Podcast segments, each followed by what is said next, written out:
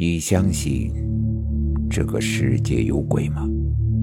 欢迎收听由慕容双修为你演播的民间恐怖故事。今天要给大家讲的故事叫做《鬼打墙》。这件事儿是清明休假回家的时候，我姑父给我讲的。二零一四年的时候，姑父三十五六岁，正在村里当村长。那时候一入了冬，村里啊就没什么活了。村里的人天天聚在一起喝酒打牌。有一天晚上，姑父在邻村打牌打到很晚。据他回忆，回到村里的时候已经是后半夜的一点多了。路过村里一个废宅的时候，突然就起了雾，浓的跟化不开似的，能见度也就两三米。因为离家也不远了，路呀又是从小走到大的，刚开始姑父也并不在意，继续朝着家的方向走。可走了二十多分钟也没有走回家，这就不对了。村里才能有多大呀？怎么能走这么久还没到家？透过雾气一看，姑父有些懵，眼前还是那个废屋，这怎么可能？刚才明明是路过了，难道自己刚才走了半天，一直围着这废屋打转？这不是鬼打墙吗？刚想到这儿，突然姑父又感觉到背后好像有一双眼睛一直在盯着自己，那感觉太让人难受了。姑父连忙回过头去看，这一看，差点把姑父的魂都给吓飞了。不知道什么时候，身后还真的站着三个人影。这里说的人影，真的就是字面上的意思。三个真的只是影子，好像并没有实体。姑父浑身一个激灵，立马就意识到自己这是撞见脏东西了。这还哪敢在那儿待着？拖着有些打颤的腿就跑，管他是哪儿，只要能逃出这个区域就行。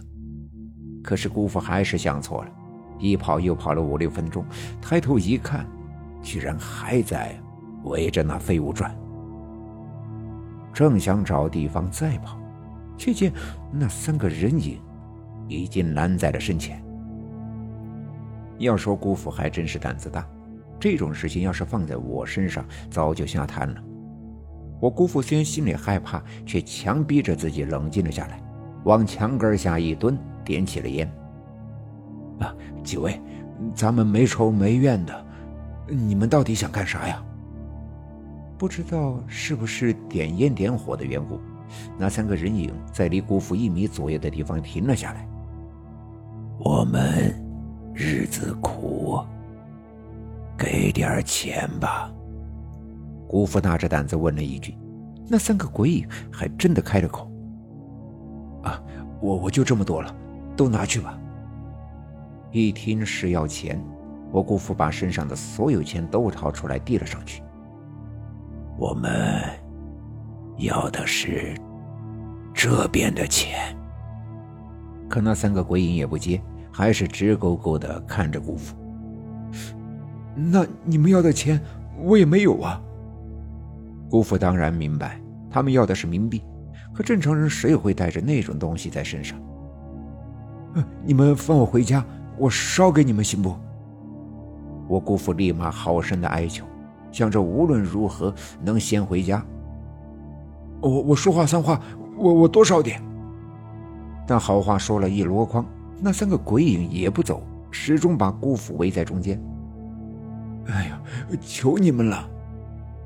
中间姑父还故意提高了嗓门叫了几句，可这大半夜的也没有人能听到。最后，姑父实在是绝望了，瘫在墙根闭起了眼睛，又想起了他妈妈以前信佛时念的几句经文，便反复在嘴里叨念。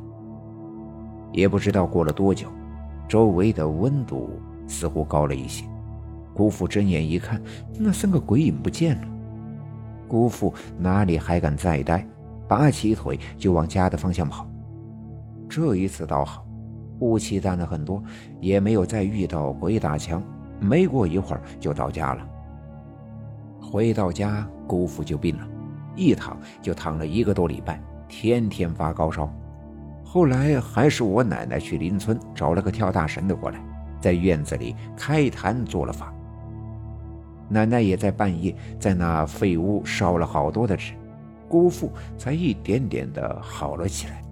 再后来，姑父听那个跳大神的老太太说，那三个鬼可是有来头的。